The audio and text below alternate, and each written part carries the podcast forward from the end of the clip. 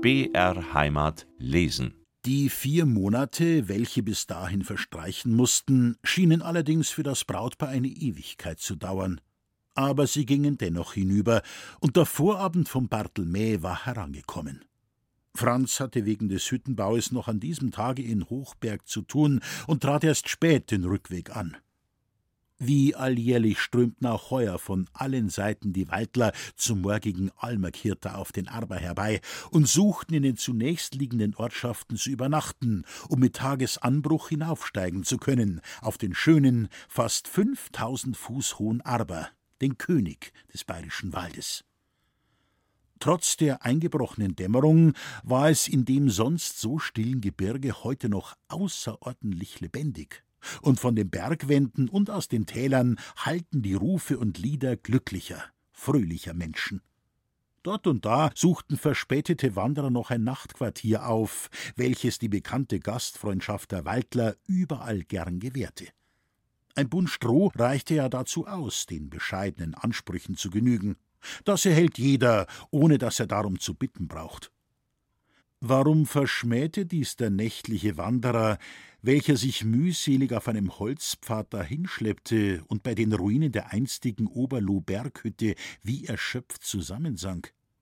Wer war der Unglückliche, der an der Stätte des Unglücks Ruhe suchte, der die Menschen zu meiden schien und dem jeder Freudenschrei, welcher von den Bergen widerhallte, ein schmerzliches Zucken verursachte? Es war Rosalie. Arm und krank war sie im Begriffe, in die Heimat zurückzukehren. Arm. Wer nennt sich nicht alles arm?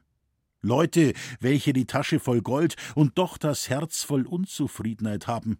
Unglückliche Spekulanten, Bettler von Profession, alle diese und tausend mehr, sie nennen sich arm. Rosalie aber war ärmer als alle.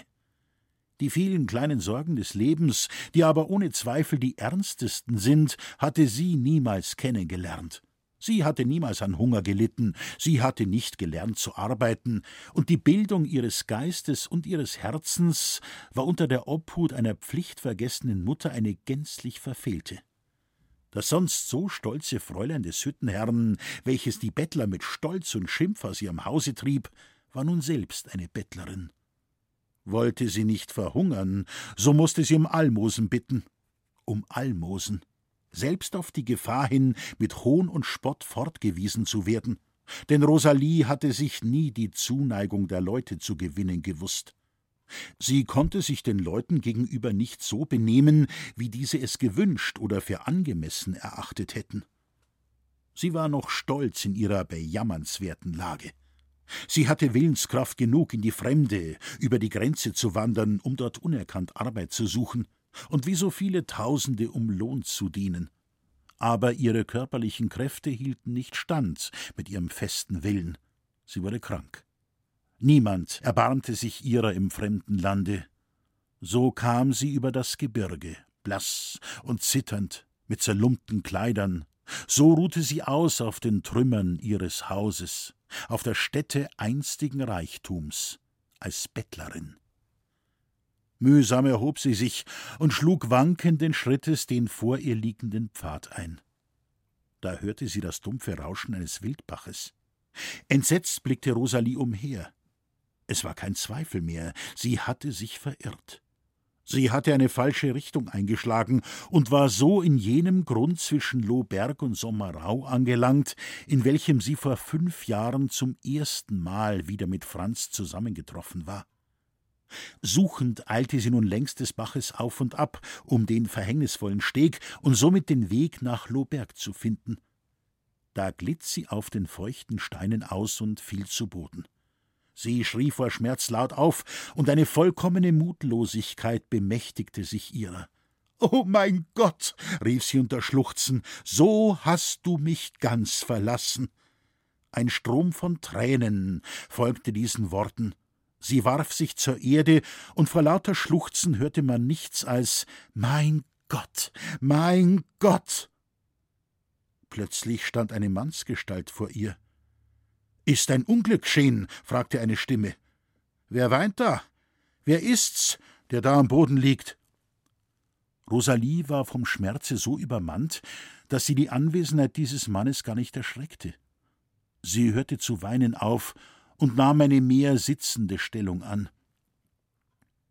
Wer ist's? fragte der Mann wieder. Wie kann ich helfen? Rosalie horchte. Was war das für eine Stimme? War es Franz, der vor ihr stand? Sie strengte ihre Augen an, sie glaubte Franzens Gestalt zu erkennen, und als sie ihn erkannte, den Ferngeglaubten, überkam es sie wie ein süßer Friede. Sie hielt ja Franz für den einzigen Menschen, der ihr Schicksal zu würdigen verstand, für den einzigen, dem sie ihr Herz enthüllen, vor dem sie ihren Jammer ausschütten konnte und wollte. Seid ihr nicht der Schränken, Franz? fragte nun ihrerseits das Mädchen. Der bin ich, antwortete der Mann. Nun lasst mich doch auch wissen, wer ihr seid und was geschehen ist. Was geschehen ist? antwortete Rosalie mit bewegtem Tone. Ein schwerer Traum, ein fürchterlicher Traum hat mich erschreckt.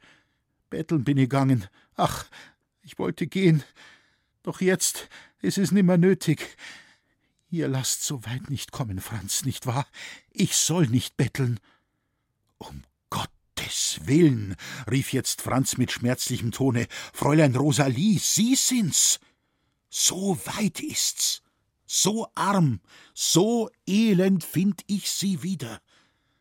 Arme Rosalie. Stehen Sie doch auf. Und sie aufhebend, konnte er sich einer Träne des Mitgefühls nicht enthalten. Sie fiel warm auf die kalte Wange des Mädchens. Ihr weint, Franz, sagte sie, um mich?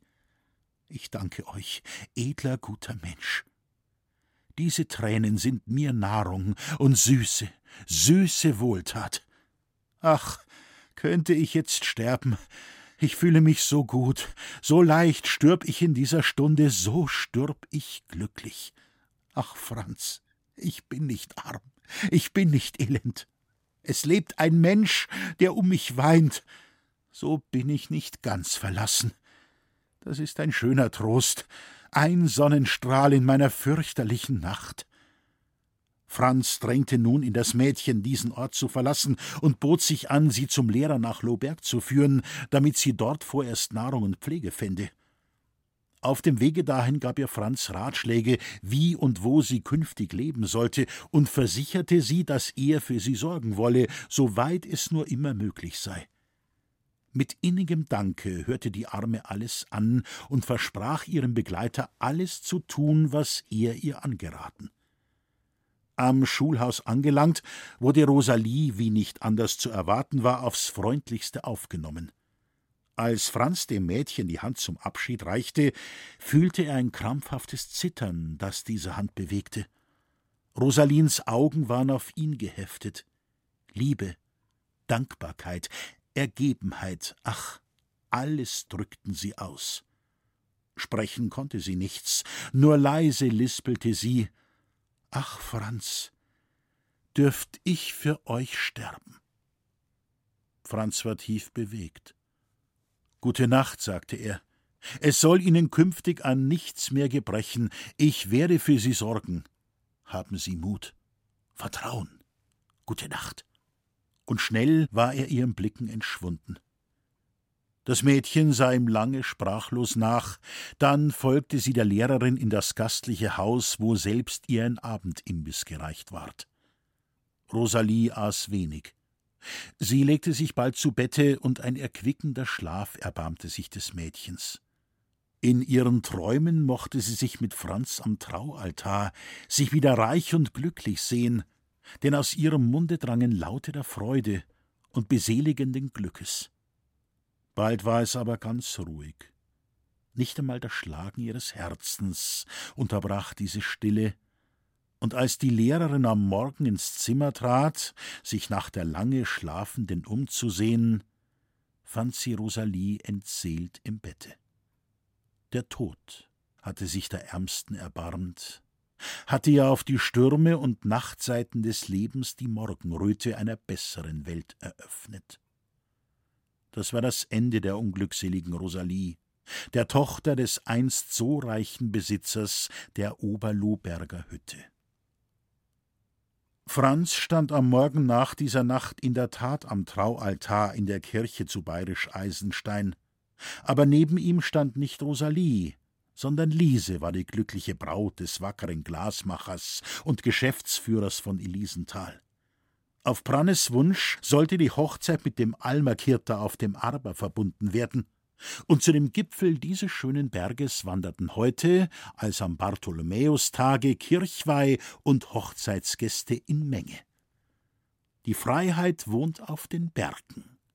Und es ist die Liebe zur Freiheit, wenn der Waldler, um seine Feste zu feiern, hinaufsteigt auf die höchsten Kuppen, um mit gehobener Brust hinaus zu jubeln über das dunkle Waldmeer ringsumher und über das entfernte, vom blauen Hochgebirge begrenzte Flachland.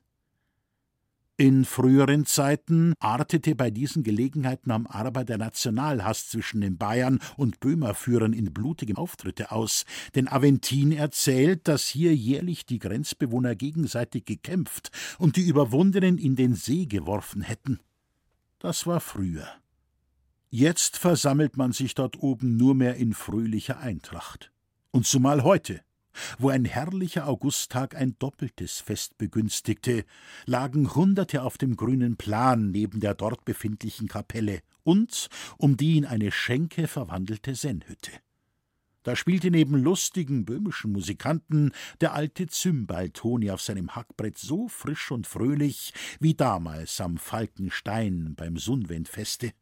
Da sang der Prannes mit Herzeslust all seine Lieblingslieder, und er und Schrenk konnten gar nicht oft und nicht viel genug auf das Wohl des Brautpaares und ihre neue Verwandtschaft trinken. Steigerwalds und Poschingers waren gekommen, Franzens Ehrentag mitzufeiern. Die Loberger Freunde, der Lehrer, Herr Kellermeier und selbst der alte Geisterseher, der Kramerjackel, hatten sich eingefunden zu diesem Feste und mit ihnen kamen eine Menge wackerer Glasmacher von Regenhütte, Frauenau und Elisenthal, um Zeugen des Glückes zu sein von Franz und Liese. Am Regenbache, an dem von Franz und Liese schon längst bestimmten Platze, erstand die neue Lohberger Hütte des Herrn Kellermeier, welche Franz in Pacht nahm und als Hüttenherr bezog. Durch die ergiebige Beihilfe seines Vaters und des tüchtigen Schmelzmeisters Brannes dann insbesondere durch seine eigene Geschäftstüchtigkeit kam diese Hütte schnell in Schwung, und Franz Schrenks Fabrikate zählten bald unter die besten des Bayerwaldes. Später erbaute er abwärts am Regen ein großartiges Schleif- und Polierwerk, nebst einem reizend gelegenen Herrenhause Schrenkental genannt. So war das hohe Ziel erreicht, auf welches sein Weib schon als Kind ahnungsvoll hingewiesen.